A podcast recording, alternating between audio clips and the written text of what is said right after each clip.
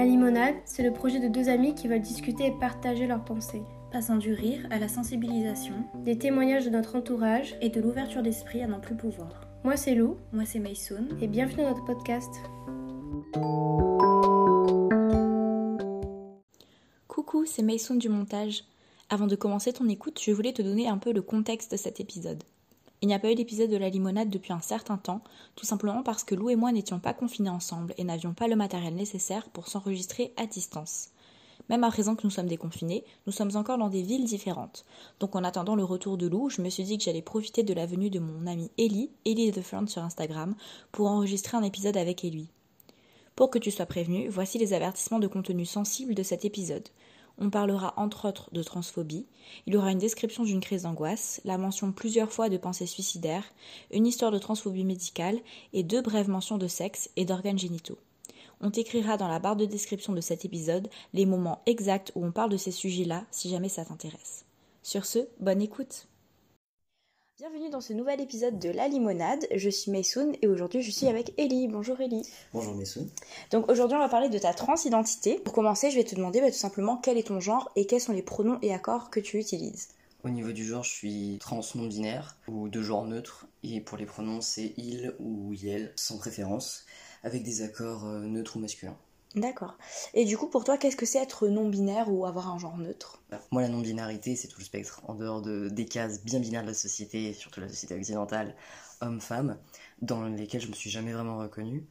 De genre neutre, pour moi, ça veut dire vraiment que les cases homme-femme au niveau du genre, qui n'ont déjà aucun sens, finalement, plus on y réfléchit, euh, sont pas assez complètes finalement, ils sont pas assez libres pour que je puisse me reconnaître dedans. Et pour moi, c'est vraiment le neutre où, où c'est ni l'un ni l'autre, mais en même temps, c'est pas un mélange des deux, mais c'est pas en dehors des deux, c'est à part. Je sais pas où est-ce qu'on pourrait Mhm. le situer si on faisait un dessin, tu vois, un diagramme, quelque chose comme ça.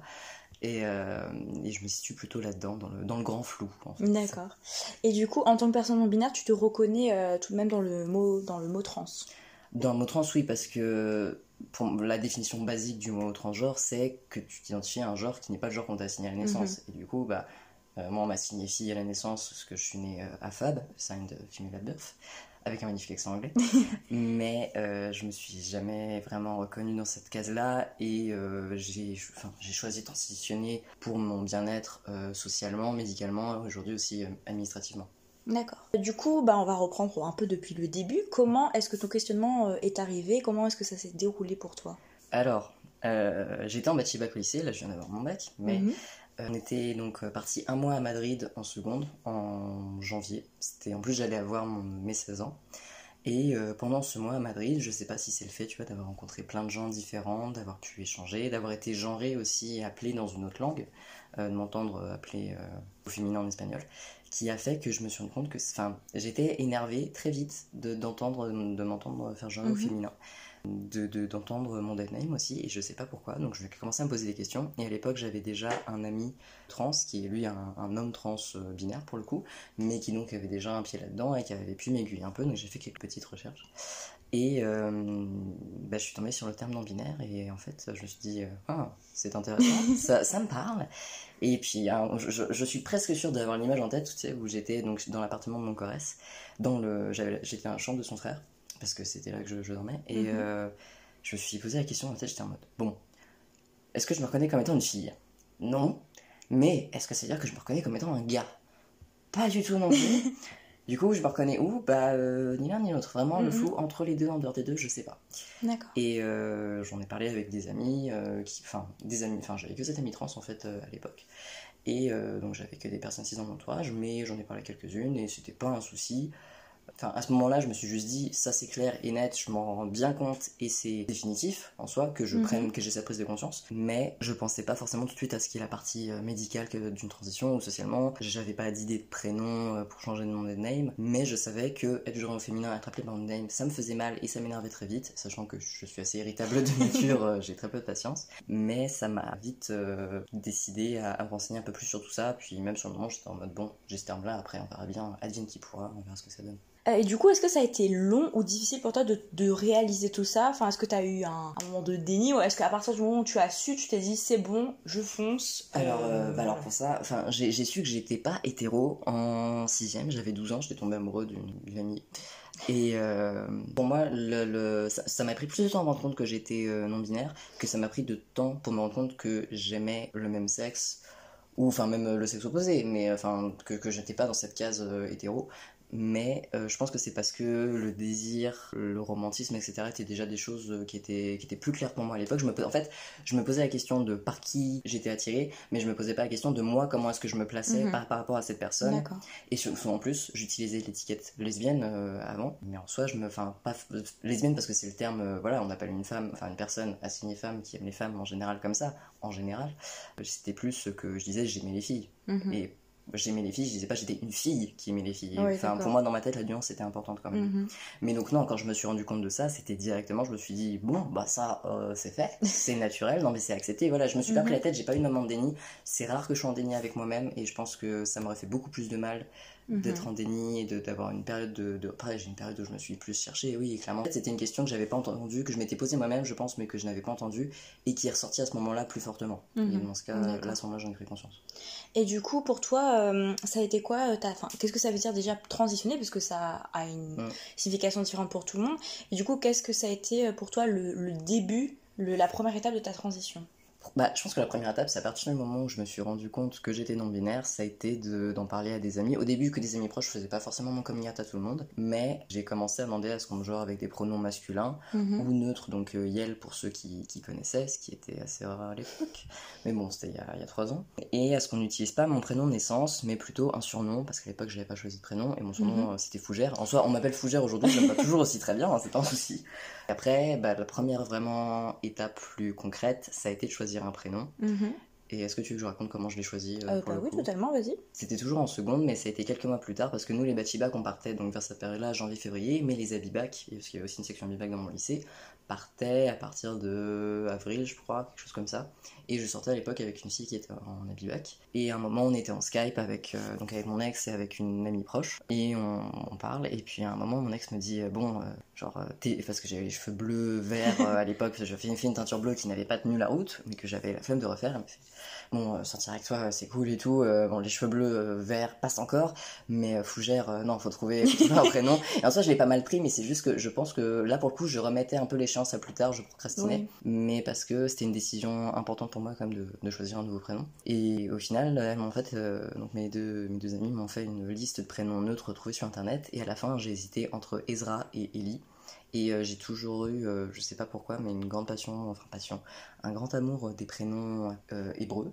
Mhm. Et euh, bah, les deux ont quand même une consonance, euh, c'est voilà, c'est hébreuse. Et euh, j'ai choisi Ellie parce que, je sais pas, ça a cliqué. Je me suis dit, ouais, Ellie, c'est cool, c'est posé. Euh, je pouvais pas choisir Max parce que j'avais déjà un, un cousin qui s'appelait comme ça. Mhm. Je pouvais pas, je sais plus quel autre prénom j'avais j'avais considéré que j'avais dû éliminer parce que je connaissais quelqu'un dans mon entourage qui s'appelait comme ça. Et Ellie, je me suis dit, bon, je connais personne qui s'appelle comme ça. Et au final, euh, mon papa spirituel s'appelle Elio. Mon ami trans, euh, voilà, le seul mec trans que je connaissais à l'époque s'appelle Elio. Mais c'est que lui, il avait changé de prénom entre temps et qu'au début, c'était pas le premier prénom qu'il avait choisi. Mhm. Mais après, on s'en est rendu compte, on s'est dit c'est quand même assez comique que, Mhm. euh, en tant que tu vois, relation euh, filiale spirituelle, on ait, on ait cette partie-là. Qu'est-ce que ça veut dire transitionner pour moi? C'était. euh, bah, au début, je voulais transitionner simplement faisant un changement de prénom, ça c'était sûr, c'était net et précis. Et euh, la mammectomie, c'était le premier truc que je voulais faire parce que à partir du moment où j'ai pris conscience de ça, je pense qu'en fait, j'ai pris conscience de ça, je disais c'était une question euh, que je m'étais posée mais sans m'en rendre compte Mhm. euh, question, une question silencieuse, c'est que j'habitais pas mon corps vraiment, tu vois, je me sentais, enfin c'est pas que j'étais pas dans mon corps, c'est pas que j'avais, je, que je partais ailleurs, c'était que je me sentais pas à l'aise. Après j'ai jamais forcément été très à l'aise dans mon corps, mais je me disais pas forcément que ça devenait, que ça venait de là. Mais je, je me suis vite rendu compte que ma poitrine c'était quelque chose qui me mettait très mal à l'aise, qui me, qui faisait bah, que je me reconnaissais pas en fait dans ce Mhm. corps avec ce torse là. Je me reconnais toujours pas trop dedans d'ailleurs, mais bon. Euh, et après il y a des moyens de, de pallier à ça. Et, euh, et après donc je savais que ces deux choses là ça allait être important pour moi. Et au final, bah deux ans après, euh, quasiment deux ans après, ouais, c'est ça, deux ans après que j'ai réalisé tout ça, j'étais hormoné, je suis, je suis passé sous thé bien avant de faire ma mamec. Enfin ma mamec, je sais toujours pas quand. Donc, donc Ouais. voilà. Après faire le changement, en fait, chose un peu embêtante avec le système euh, actuel, il n'y a pas de case neutre sur les papiers français. Il y en a dans très peu de pays. Mhm. Mais surtout, j'aurais quand même l'impression que même si ça existait, si j'avais ça, je m'exposerais à beaucoup de discrimination Oui, oui, et oui. De, de transphobie, etc. Le mieux, ce serait qu'il n'y en ait pas, en fait. Le mieux, ce serait qu'il n'y en ait pas. Je suis complètement d'accord avec ça. Enfin, ça fait toujours débat, ceci dit, au sein de la communauté Ouais. trans, mais euh, c'est quand même euh, quelque chose qui, qui pose problème. Et donc, euh, pour moi, transitionner, ça va aussi vouloir dire faire un changement d'état civil parce que je vais faire le même mec, je, vais, je suis hormoné, je compte le rester le plus longtemps possible. Et donc, quoi qu'il arrive, bah, je vais avoir une apparence qui est vue comme étant masculine par la société, profondément masculine. Je, je suis pas forcément très féminin dans, dans mon de genre. Et euh, pour ma sécurité, pour pouvoir trouver du travail, pour pouvoir voyager à l'étranger, parce que je Mhm. veux pouvoir voyager, aller euh, par exemple en Amérique du Sud, et bah, bah, va bien falloir que, que je fasse ça. Donc ça en fait aussi partie. Oui, oui. D'accord. Euh, et du coup, bah, je, comme tu l'as dit tout à l'heure, tu as fait euh, plusieurs coming out trans. Est-ce que ça s'est bien passé dans l'ensemble? Est-ce qu'il y en a qui t'ont marqué, euh, que tu aurais envie de me raconter ou... Plusieurs coming out. euh, Bah, celui avec ma mère, ça a été très compliqué quand même. Enfin, ça a été très compliqué. Ça a pris du temps. Avec les gens de. Bah, nous, on s'est rencontrés en ligne. Oui. Donc, à l'époque, j'avais déjà réalisé que j'étais trans. Je n'avais même pas encore choisi mon prénom, possiblement. Et- Non, si, Ah, si, si. Je, ouais, je venais de le choisir pour le coup. En, mais, tout, euh, en tout cas, je t'ai connue sous Ellie. euh, Oui. Tu m'as directement dit que tu t'appelais Ellie, donc tu l'avais Mhm. choisi. mais bon, enfin, on se connaissait, ça faisait pas longtemps. Ouais. Et euh, au final, je n'ai fait mon coming out à ma mère qu'un an plus tard. Quand est-ce que c'était? Ah, c'était pas out à ta mère quand on s'est rencontrés? Quand on s'est rencontrés, absolument pas. J'étais out qu'à des amis, même ma soeur. Ma soeur, je sais même pas quand est-ce que j'en ai parlé, mais euh, on n'était pas. En plus, on n'était pas forcément proches, mais juste à cause de la différence d'âge. Elle a 15 ans Mhm. de plus que moi. Et euh, parce que bah, elle a sa vie, elle a des enfants, etc. Mais le fait de pouvoir en parler et d'en parler, d'après de devoir communiquer par rapport à notre mère, bah, ça nous a aussi quand même pas mal rapprochés. Et puis simplement le fait de grandir, voilà, d'atteindre un certain âge. Ce- donc, seconde, euh, janvier-février, je me rends compte que je suis trans. Je choisis un prénom vers juin. Bah non, si, si, j'ai fait, j'étais out à ma mère quand on s'est rencontrés, mais c'était la période qui était très compliquée Ok, parce que. oui. C'est ça, ça, je Parce que j'ai fait ma rentrée de première, j'avais déjà fait mon coming out, et justement, euh, comme elle a fait un papier pour l'administration du lycée, j'ai pu être appelée Ellie et genrée normalement au masculin, même si certains profs se gouraient parce que bah, c'était juste qu'ils avaient le papier pour le prénom, mais euh, c'était pas noté qu'il fallait utiliser des pronoms Mhm. masculins dessus. J'aurais dû y penser. Voilà. Donc pensez-y, euh, vous qui écoutez ce podcast, parce que bah, vaut mieux préciser les pronoms, parce que les gens ne comprennent pas forcément ce que ça veut dire que pourquoi cet élève prénom, change un oui. prénom, voilà. Et euh, donc non, non, j'en avais parlé avec ma mère parce que je commençais à faire... euh, En fait, ça a un peu coïncidé avec ça, donc je pense que quand même il y avait un certain lien entre les deux. J'ai commencé à faire des crises euh, d'angoisse, d'anxiété. Le soir surtout, j'étais... euh, Enfin, j'ai accumulé beaucoup de fatigue aussi, je pense, et de, de non-dit. Et je communiquais pas. Autant, j'étais pas forcément assez communicatif avec moi-même et avec les autres. Et du Mhm. coup, j'ai commencé à faire des crises d'anxiété, ou de panique, où j'étais dans mon lit, j'avais un énorme poids sur le, le torse. Je pleurais, mais sans pouvoir m'arrêter pendant 10 minutes. Finalement, j'en ai donc parlé euh, avec ma mère de ça. Et j'ai aussi fait mon coming out. Et euh, bon, elle, elle était. Ma mère elle vient d'avoir 60 ans, là. Donc bon, c'est une ancienne génération, quoi. C'est pas, c'est pas une parente toute jeune. Mais euh, sa réaction en y était extrêmement mauvaise parce que j'ai pas été mis à la rue. Elle était pas extrêmement bonne non plus. Ça nous a pris. euh, En fait, je lui avais déjà un peu parlé de tout ce qui était non-binarité, etc. En lui disant plus ou moins, Eh, euh, je me reconnais un peu là-dedans, euh, quand même, ça me, ça me correspond pas mal. Mhm. Mais elle a tendance à pas forcément écouter quand on lui parle, donc je pense que c'est rentré par une oreille, c'est sorti par l'autre.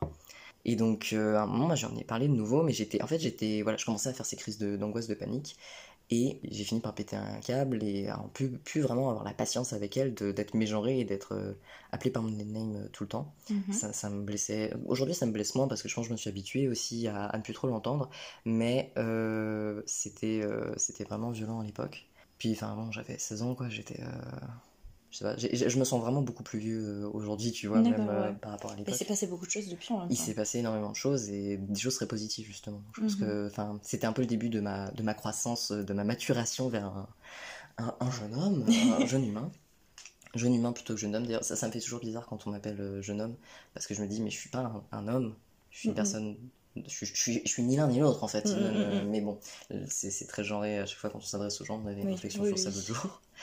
Mais donc, quand j'en ai parlé avec ma mère, euh, c'est parti en engueulade assez vite. On pleurait, euh, on, parlait fort. Et moi, j'avais, bah, j'étais pas bien et j'avais très clairement aussi à l'époque euh, des pensées suicidaires. Ça, après, je m'en suis rendu compte en parlant avec mon psy, parce que j'ai fini par aller voir un psy après ça. Quand ma mère, on a parlé avec une de ses amies qui est infirmière scolaire. Mhm. Euh, non pas forcément, enfin, en fait, c'est une de ses seules amies, donc c'est pour ça qu'elle allait en parler avec elle. Oui, C'était pas parce qu'elle était infirmière scolaire que, que c'était adressé à elle, qui nous a recommandé la maison des adolescents à Tours, où donc on peut avoir des consultations gratuites avec un psy, c'est pris en charge par l'État, je crois. Il y en a dans, juste pour préciser, Oui. pour les auditeurs et les auditrices et les auditrices, qu'il y en a euh, dans quasiment les grandes, Ouais, dans toutes les toutes les grandes villes. villes de France. Mhm. Et s'il y en a qui euh, nous écoutent de la Réunion, c'est l'équivalent de la Casa d'eau, du coup. C'est toujours sympa de Qui préciser la signifie réunion. euh, bah, littéralement la case, c'est la maison, et ado bah, pour les adolescents. en Ah. Donc voilà. Ben donc euh, voilà, ça s'est passé un peu violemment avec elle. Mhm. Ça a pris du temps pour qu'elle l'accepte. Je pense qu'au moment où je lui ai dit, bon après ça c'est la réaction de- des parents, enfin c'est des êtres humains quand même, euh, voilà, mais c'est je pense que quand je lui ai dit, elle a entendu ça euh, comme quelque chose où elle aurait du mal à me laisser grandir, elle a du mal à accepter Oui. ça, accepter que mon corps c'est pas son corps, Mhm. que c'est mes choix pour moi et que c'est ma vie. Mais non pas qu'elle soit forcément très intrusive, mais elle a du mal à me laisser faire euh, bah, ce que je veux de, de ma vie en général. Et donc euh, à ce moment-là, c'était compliqué. Puis après, on en a parlé, enfin, elle, elle en a parlé, je pense, avec euh, probablement avec sa sœur aussi, avec ma sœur. Et avec ma sœur, je lui avais déjà dit avant ça, et j'étais juste terrifiée d'en parler avec ma mère parce que je me suis dit, bon, comme écoute homosexuelle, elle s'en est con- carrément, complètement, mais vraiment foutue, elle n'avait rien à faire. Euh, juste, elle m'avait dit, tu ne ramèneras, tu ne, tu ne forniqueras pas sous mon toit. Très bien, ok. Voilà, donc euh, bon, après, euh, elle m'a dit ça, j'avais 12 ans, donc à l'époque, je pensais pas forcément que ça allait arriver un jour, voilà. C'était, c'était l'homosexualité, c'était passé. Après, la transidentité, ça impliquait pas les mêmes choses. Et je pense qu'elle, elle a surtout entendu ça dans le, dans le sens transsexuel, Oui. qui, qui est un gros souci. Euh, bon, il y a toujours un souci avec les- la terminologie. Mais euh, elle, elle, au début, elle comprenait pas. euh, pour elle, la mamex, c'est une, euh, pas une torture, mais une, comment on appelle ça Oui, une, euh, une mutilation. une mutilation. Pour elle, c'était vraiment le changement de sexe, Ouais. entre gros guillemets. Bah, elle m'a posé la question de si je voudrais avoir un pénis et je mode bah non. Enfin, non pas que je sois forcément hyper heureux d'avoir d'être né avec un utérus, mais après un pénis, euh, non, c'est bon, ça ira. Par contre, la mamec et les hormones, je ne dis pas non. Et ça, ça a pris beaucoup plus de temps parce que donc j'ai commencé à voir un psy en novembre, je crois, de cette année-là, donc mon année de première. Et après, donc j'allais avoir mes 17 ans en janvier, toujours en première. Suite, bah, le temps passait et je crois que j'ai eu mon attestation psychi- psychiatrique pour pouvoir commencer les hormones parce que bon, bah, moi je suis passé par ce chemin-là, même si je sais qu'il y a des moyens de l'avoir sans attestation psy, mais je suis passé par ça. Je l'ai eu en octobre, je crois, fin octobre. J'ai pris ensuite rendez-vous avec une endocrinologue que le psychiatre m'avait recommandé sur Tours. Et le rendez-vous était fixé pour euh, deux jours après ma majorité, donc le 28 janvier. Euh, et ça s'est extrêmement mal passé. Oui. C'était euh, le genre de médecin typique en fait dans re- je trouve dans ses réflexions de ce qu'on entend parce que je, connais des gens qui sont suivis par des médecins de la SOFECT et c'était même type de discours en mode euh, je suis un médecin donc je suis Dieu je décide je suis bien gentil de faire ça pour toi Euh, elle, avait vraiment dit ça en mode euh, ça fait 10 ans que je m'occupe des cas de transition sur tour je sais très bien comment tu te sens avec un ton très agressif surtout qu'en fait le rendez-vous avait commencé bien mais j'étais quand même assez stressée et euh, ma mère m'avait accompagnée. Et pour le coup là sur ce coup-là elle m'a vraiment soutenue mais en même temps ça faisait deux ans que je lui ai fait mon coming out. Mhm. et je pense qu'elle avait compris qu'elle voyait bien dans quel état j'étais. Parce que même si on a eu quand même je tiens à préciser que même si on a eu beaucoup de difficultés à communiquer beaucoup de différends par rapport à tout ça euh, je suis son enfant et je sais très bien qu'elle m'aimera quoi qu'il arrive, qu'elle me soutiendra dans une certaine mesure, mais que par exemple si elle me voit euh, très mal parce qu'un praticien ou une praticienne me traite comme un chien galeux, euh, elle va elle va me soutenir et elle va être là pour moi. Enfin, elle m'avait pris dans ses bras, j'étais en larmes après le rendez-vous pendant je crois, 15 minutes, j'arrivais plus à m'arrêter de pleurer. Et parce que donc elle avait ce discours de euh, je, je je suis la seule médecin qui accepte de prendre des cas de transition sur tour depuis 10 ans. S'il n'y avait pas moi, euh, enfin si j'étais pas là, euh, il y aurait des gens qui auraient besoin de faire des centaines de kilomètres pour pouvoir trouver des hormones et gna gna gna. Alors qu'en fait, bah, c'est son job en tant que médecin, en tant qu'endocrinologue, de voir Mhm. de faire en sorte que bah, ce genre de, de traitement médical se passe bien et que voilà donc moi ça m'avait mis dans un état où j'avais jamais eu de mauvaise expérience médicale et encore merci Insta parce qu'il y a plein de comptes qui passent des qui parlent des violences Oui. médicales etc en général et tant mieux parce que sinon euh, bah, je me serais pas rendu compte à quel point ça pouvait être commun à quel point ça pouvait être violent donc euh, je, je crois que j'étais limite en crise d'angoisse quand même quand on a fait le Mhm. rendez-vous et puis finalement euh, en plus on est parti elle a quitté on a fait enfin, ma mère a demandé si elle devait payer pour le rendez-vous et puis elle était là en mode non non ça ira c'est c'est sûr, payer, je sais plus combien ça devait être pour cette consultation. Donc, tu as 40 euros pour quelqu'un qui t'a gueulé dessus parce que t'es trans, que tu veux commencer à transitionner médicalement pour ton bien-être, ta santé mentale et ta santé en général. Non, on n'aurait pas payé pour ça. Moi, je pense que je serais. En fait, je voulais partir dès le début du rendez-vous, mais ma mère me disait non, reste, attends, euh, communiquons, voyons. Mais euh, non, non, c'était pas possible. Et puis moi, j'avais peur d'être suivi par une médecin qui avait ce genre de discours Oui, en bah fait. oui. Et j'ai l'impression, enfin, je sais pas si c'est très commun chez les personnes trans, mais quand même, pouvoir trouver euh, un ou une endoc safe, c'est compliqué. Et passer par la SOFEC, pour moi, c'était impensable. Donc euh, après, Mhm. je crois pas qu'il y ait vraiment d'antenne de la SOFEC sur Tours pour l'instant. Mais au final, j'ai pris rendez-vous avec un autre endocrinologue, bah alors, toujours euh, Elio, merci Elio. Enfin, il m'a vraiment sauvé la vie euh, plein de fois, mais sur ce coup il m'a bien sauvé la vie. Un endoc à Bordeaux qui me fait rendez-vous en 5 minutes, je paye 44 euros. Bon, je suis remboursé parce que j'ai fait une demande à LD, mais j'ai en 5 minutes, bon, c'est fait, c'est fait, très bien. Euh, et bah dans 3 mois, hein, voilà. Euh, je précise que du coup j'ai commencé les hormones le 26 février 2020 Donc et c'était faire... là je, suis, je vais sur mes 6 mois ça va être mes 6 mois le 26 euh, bah, dans 20 jours mais ce qui est marrant c'est que j'ai commencé un mois pile poil après ma majorité tu vois Mm, mm. et j'attendais ça avec impatience et je me disais en fait euh, déjà quand j'avais eu l'attente pour avoir le rendez-vous avec cette première endocrinologue euh, je me disais si je dois attendre encore plus longtemps en fait je vais mourir je, je Mhm. sais pas ce que je vais faire je vais perdre la tête c'est pas possible je vais partir euh, je, je me disais je vais vraiment partir je, je vois l'image de mon âme de mon esprit tu vois qui part loin dans les méandres euh, de du j'en peux plus c'est fini je, je mets fin à ma vie parce que je me sentais pas bien et que je savais que au moins simplement pour être rassuré de me dire je peux transitionner médicalement ça ne m'est pas interdit c'est euh, c'est possible de le faire et bah voilà Mhm. euh, Bon voilà, j'ai commencé les hormones, donc euh, Androtardil, euh, tranquillement. Bon après j'ai commencé deux semaines avant le confinement, vu que période de Corona, voilà. Ah oui, euh, D'ailleurs, oui. bah, du coup, par rapport à ça, qu'est-ce que, enfin, est-ce que du coup, t'as, ça, t'as eu l'impression d'avoir une expérience différente du début euh, Mhm. du fait d'être hormoné parce que du coup, t'as pas eu les réactions de ton entourage puisque bah, t'as été confiné pendant les premiers mois de, de, de ton de, de mon hormonation, oui. Bon, c'est pas du tout non, hormonage, je sais pas comment. Toujours pas. Et bah oui, alors honnêtement, commencer les hormones deux semaines avant le confinement, euh, déjà la nouvelle nous a un peu tous tombé dessus, n'est-ce pas Comme Mhm. euh, on, on savait pas ce qui se passait. Ça m'a fait bizarre et j'étais un peu déçue au début, surtout bah, le premier mois, je pense que c'est vraiment le moment où t'as le plus d'attente. T'es là en mode Ah, mais si, là je sens que le duvet il s'épaissit, là je sens que ma voix baisse, nanana. Et au final, bon, j'avais quelques effets, mais qui étaient vraiment très très légers je me suis dit c'est quand même un peu dommage parce que je vais pas voir l'évolution sur comment les gens vont me percevoir. Et au final on est sorti du on y a eu le déconfinement j'étais à 3 mois et demi 4 mois sous je crois. Et, euh, et ma voix avait déjà bien baissé. Donc maintenant c'est un peu coup sur deux pour que les gens de genre au masculin m'appellent monsieur. Après j'ai tenté de laisser repousser mes cheveux et en vrai je pense que je vais arrêter parce que la dysphorie revient que les gens m'appellent madame Mm. et je sais très bien que là si j'avais les cheveux avec une coupe plus masculine on me dirait directement bonjour monsieur et, on me ferait pas chier Mhm. parce que ça dépend beaucoup de, comme, de quelle perception les gens ont de toi, mais comme t'arrives, avant que j'ouvre la bouche, euh, on peut me dire mademoiselle, je pense, mais quand je parle, je pense que si je parle avec une voix bien grave, en forçant bien bonjour, tu vois, avec une coupe de cheveux courts, ça passe Mhm. mieux, le passing est quand même meilleur. Même si le passing n'est pas ce que je recherche en absolu, mais se faire mégenrer tous les jours, ça me fait quand même mal. Et je me posais la question, en fait, euh, j'ai l'impression qu'on se fait beaucoup plus facilement mégenrer quand on est dans un groupe de personnes perçues filles. Oui. J'ai l'impression que s'il y a une per- si par exemple il y a deux, deux filles ou deux personnes que les personnes cis perçoivent comme filles et une personne un peu androgyne où les gens savent pas trop quel genre c'est, ils vont avoir plus tendance à la genrer au féminin parce Oui. qu'ils vont se dire euh, cette personne est avec des filles donc c'est une fille. Enfin, Oui, puis je sais pas, peut-être qu'après c'est aussi l'idée de la majorité de féminin masculin l'emporte, mais après moi c'est très rare que je sois avec des personnes, des mecs cis en général, des personnes transmasculines oui, mais qui ont tout un, on a tous un passing qui est pété, euh, qui est claqué au sol, donc euh, de toute façon voilà. Mais j'ai l'impression même, tu vois, que mon passing était meilleur avant que je commence la thé. Quand j'étais, comme par exemple quand j'avais 16 ans, au collège, je me suis coupé les cheveux en cinquième, en premier, j'ai commencé à avoir les cheveux courts. Enfin, oui, si quand même assez courts. Et à cette époque-là, on me disait beaucoup plus facilement euh, jeune homme, euh, gar- enfin un garçon, mec, gars, voilà. Il y avait Mhm. des enfants dans la cour de récré qui me demandaient Mais t'es un garçon ou une fille? Et moi à l'époque, j'étais juste saoulé de la question, je me posais pas la question de.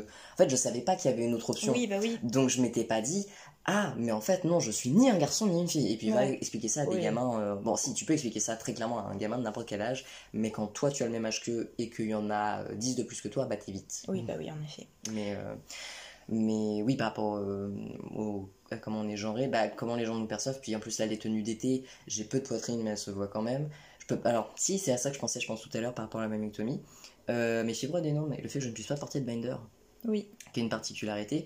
Euh, des fibroadénomes, en gros, c'est des tumeurs bénignes qu'on a donc euh, dans les seins, qui en général apparaissent apparemment entre 20 et 25 ans. J'ai Ah commencé oui. à en avoir, j'avais 14 ans. Donc, je pense que c'était un signe de mon corps ou de Dieu s'il existe que ah non non les seins ça n'était pas prévu sur cet humain là on a fait une erreur les gars on retire tout on retire tout mais du coup je me suis retrouvé à en avoir aujourd'hui je dois en avoir 5 dans le sein droit et 3 dans le sein gauche certains étant plus gros que d'autres mais depuis que je suis sous hormones, euh, j'avais posé la question à l'endocrinologue, il m'avait dit que ça allait se calmer. Parce que justement, en fait, ces, ces tumeurs-là réagissent aux hormones selon le cycle menstruel. Et comme mes- mon cycle menstruel s'est arrêté sous l'effet de la thé, en soi, j'ai les seins moins douloureux qu'avant. Parce qu'avant, bah, j'avais. En fait, ça- les fibroanéomes gonflent et ils sont plus, ils sont plus durs au toucher. Mhm. Euh, et c'est un peu. Ça lance tout seul des fois. Par contre, quand on se prend un coup dedans, déjà, j'imagine qu'un coup dans un sein, de base, c'est pas agréable. Ouais. Mais avec ça, moi, dedans, c'est ça me lance. c'est- Je saurais pas forcément expliquer la douleur, mais, mais voilà. Et je connais aucune autre personne trans qui avait ce, ce truc-là, Mhm. donc euh, ça me fait un peu bizarre. Mais du coup, je même portais une brassière, parce que je portais quand même des brassières pour aller en sport, etc., pour éviter de. Pas que ça gigote partout, voilà, juste pour mon confort, puis même éviter de se changer torse nu devant des gens. Et ben, ça, ça fait que je n'ai pas pu porter du tout de binder. Ce qui n'est pas plus mal parce que ça m'évite d'autres problèmes de santé, mais ça a dû m'apprendre, j'ai dû apprendre à gérer beaucoup ma dysphorie par rapport à ça, surtout là en été quand il fait chaud. J'ai Mhm. donc fait quand même là, c'est mon troisième été euh, depuis que je sais que je suis trans. Donc ça fait quand même deux, bah, troisième été sans binder. Et Mhm. maintenant, j'ai beaucoup plus de dysphorie quand je dois mettre une brassière pour X ou Y raison, ou un haut de maillot de bain, puisque là, donc on est actuellement à Montpellier, on est allé se baigner à la plage, etc. Euh, j'ai beaucoup plus. de- Même je suis allé me baigner chez des amis à la piscine, mais Mhm. des piscines privées. La piscine publique, je n'irai pas torse Oui. par exemple. Mais j'ai beaucoup plus de dysphorie si je dois couvrir mon torse que si je le laisse tel qu'il est. Mais ça me fait pareil parce que du coup, j'ai commencé à mettre un binder et, Mhm. euh, et une fois, je ne pouvais, je- j'avais trop mal pour mettre mon binder. Je me suis dit, je vais mettre une brassière, ça compressera au moins un petit peu. Et c'était pas possible en fait. Je préférais ne pas avoir de soutif ou de, bah, ou de brassière ou quoi plutôt que, que d'en avoir parce que en fait, je sentais. En fait, j'ai l'impression que Ça ça. te rappelle que t'as Voilà, c'est ça parce que tu le sens Mm. et pourtant ça n'a pas autant d'effet qu'un binder. Du coup, tu dis, Hmm, bof. Ouais, puis et- surtout en plus, des fois, ça met plus en valeur limite euh, Ouais, la poitrine, voilà, ça c'est la surélève, donc euh, ouais, c'est pas très Ouais, agréable. non, vraiment, les brassières. euh, Mauvaise expérience aujourd'hui, euh, voilà. Mauvaise idée. Non. Donc euh, bon, après, chacun gère comme il peut. mais Oui, c'est bien vrai sûr, que, ça dépend voilà. des personnes. Et puis surtout, moi, ma dysphorie, c'est pas mal parce que je me suis habitué, voilà, etc., à ne plus, enfin, rien porter. Et euh, depuis que je suis sous hormones, j'ai quand même, j'ai pris un petit peu en carrure, euh, que ce soit le dos, les épaules, etc. Et j'ai dû perdre un petit peu de la graisse qui était au niveau de la poitrine, même si j'en ai pas énormément, voilà. Mais je pense, enfin, je sais pas si, si j'avais une morphologie différente, un métabolisme différent, donc un- une poitrine aussi différente, je sais pas si j'aurais géré ça aussi bien. Je suis quand même très privilégié par rapport à ça parce que, euh, donc je suis trans binaire, mais je suis euh, blanc, je suis dans les caté... enfin, dans les caté... comment on appelle ça, dans les canons de beauté euh, au niveau de la maigreur. Mhm. Je suis assez fin. Je viens d'une famille euh, qui est pas bourgeoise, mais qui n'a pas de problème d'argent non plus en soi. Mhm. Donc ouais, j'ai quand même pas mal de privilèges par rapport à ça. J'ai pas de maladie chronique, j'ai pas de quoi que ce soit. Après, il semblerait que je sois neuroatypique, mais ça encore, c'est tout un processus aussi, c'est toute une recherche, tout un parcours. Questionnement en cours. Voilà, questionnement en cours. Un jour, peut-être qu'on aura une réponse. Mais je me rends bien compte quand même par rapport à beaucoup d'amis et d'adelphes que j'ai beaucoup de chance et que surtout j'ai la chance d'avoir pu commencer à transitionner. J'ai pu, j'étais mineur quand euh, mon attestation pour la attestation était faite, puisque ma mère a fini par comprendre qu'en fait, enfin, au moment, je crois qu'à un moment je lui ai dit, euh, c'est soit ça, soit je vais vraiment aller très mal. Et je, le très mal sous-entendait que j'allais, euh, j'allais faire une, une bêtise, quoi, comme on dit. Mhm. Donc je pense qu'elle a compris à ce moment-là que la situation était suffisamment grave pour qu'il faille me laisser faire euh, ce qui- ce qu'il fallait que je fasse pour aller mieux. quoi. Mhm. D'accord. Et du coup, pour finir euh, cet épisode, est-ce que tu aurais une euh, expérience d'euphorie de genre à nous raconter pour mettre un petit peu de, joie, de joie trans? Euh, d'euphorie de genre, et bah par exemple, ma, donc, ma soeur a trois enfants, euh, trois personnes assignées filles. Moi j'aimerais bien quand même, enfin c'est pas que j'aimerais bien, mais c'est que je me dirais que ce serait quand même comique si une des trois euh, n'était pas forcément six. Ça, ça, ça me ferait rire parce qu'en fait, il y en a une qui, la dernière, est née le même jour que mon papa spirituel. D'accord. Donc je me dis Petit peut-être c'est un signe, euh, voilà. Non, bon, enfin, bon. Après, je sais très bien que si ma sœur euh, voit qu'une de ses filles euh, est trans, il n'y aura aucun souci et ça sera ah bah t'es comme tonton Ali, il y aura des blagues dans la famille là-dessus, mais des bonnes blagues, pas des trucs de transphobie lourde, euh, voilà. Mhm. Et bah donc, euh, donc j'ai trois nièces. La première là va avoir 13 ans en décembre, l'autre elle va avoir elle va avoir 5 ans en septembre, mon dieu. Et euh, la troisième euh, a eu 2 ans là. Et donc celle, euh, celle du milieu m'a connue sous mon dead name au début, donc elle m'appelait tonton, tonton, tata dead name. Et au final quand ma soeur, ma soeur, moi j'habite à Tours, donc ma soeur habite à Toulon pour l'instant. Et ce qu'on fait souvent c'est des Skype avec ma mère et elle, et donc on parle avec, avec ses filles. Et donc euh, elle me présentait, elle fait donc ça c'est Babou parce que donc elles appellent euh, ma mère, enfin la grand-mère, euh, grand-mère en russe ça, dit, ça se dit Babouchka et comme on est d'origine ukrainienne du côté de ma mère, Mhm. on a gardé le Babou puisque c'est comme ça qu'elle-même appelait sa grand-mère. Et donc euh, ma soeur qui fait regarde là c'est Babou, dis bonjour nanana et là c'est alors du coup c'est plus euh, Tata Deneng c'est tonton Ellie et on voit la tête de la petite qui réfléchit au truc parce que ah ouais elle avait deux ans deux ans et demi quoi quand on lui a dit je crois elle est sur ses trois ans Et euh, après, fait avec sa petite voix, c'est la petite voix d'enfant, de vraiment de bébé, et c'est super chaud. Et euh, bon, elle pour le coup, elle s'est jamais gourée une seule fois, euh, logiquement, hein, voilà. puisque ma soeur de toute façon dit tout le temps Ellie, elle me met genre, je crois qu'elle m'a jamais mis genre, enfin mégenré peut-être, mais parce qu'elle a l'habitude de, avec ses trois filles, de voilà, c'est compliqué de, de retourner à la vie normale, en banal. Mais par contre, m'appeler par mon name, mais je crois que ça elle l'a jamais fait. Du coup, euh, bah, ça c'était très très euphorisant. Après, la plus grande. Euh, il y a eu des fois où c'est gouré, même mégenré, où sa langue a, fourché à un moment, mais c'est, je, comprends forcément que voilà, ça va prendre un temps d'adaptation. Parce qu'en plus, on a peu, peu d'années d'écart. Et euh, donc, elle m'a toujours. Enfin, elle me connaît, voilà, pour elle, c'est. Je sais pas, ça me paraissait plus logique. En fait, je trouve que j'ai plus de patience avec les enfants qui mégenrent qu'avec les vieux. Je sais pas pourquoi, mais bon. C'est peut-être plus facile de les déconstruire, puisque pour le coup, si. Ah bah complètement, je vois bien. C'est le début de leur éducation, quoi. Mm, mm. Et justement, donc ça, c'était une grosse euphorie de genre. Et euh, enfin, j'étais vraiment, je trouvais ça trop mignon, j'étais super heureux. Oui, c'est adorable en vrai. Mmh, c'est adorable. Et un autre truc qui m'a rendu très heureux, c'est euh, le jour où j'ai acheté une cravate et que euh, j'ai. Enfin, j'adore les chemises, donc quand j'en mets, je me sens toujours très bien. Je me, dis, oh, ça fait un petit effet quand même. On peut pas, pas forcément masque, parce que je vais pas forcément chercher le passing, mais juste, je me sens bien comme ça. Mhm. Euh, et où j'ai regardé un tuto euh, de nœud de cravate pour apprendre à en faire un, parce que j'ai coupé les points avec mon géniteur euh, assez vite. Lui d'ailleurs, enfin, toute la famille de ce côté-là, du coup, ne sait pas que je suis trans. Et donc, j'ai appris à faire un nœud de cravate par moi-même. Ah, à ce moment-là, j'étais un peu amer, ceci dit, parce que je me suis dit, c'est quand même con, parce que apprendre à se raser, faire un nœud de cravate, je sais pas, tu sais, les trucs un peu stéréotypiques Stéréotypé? C'est stéréotypé. Euh, bon, faire du foot, peut-être pas, parce que de toute façon, le sport, euh, ça m'énerve vite. Mais euh, des trucs comme ça, je sais pas, qu'un père apprendrait à son fils.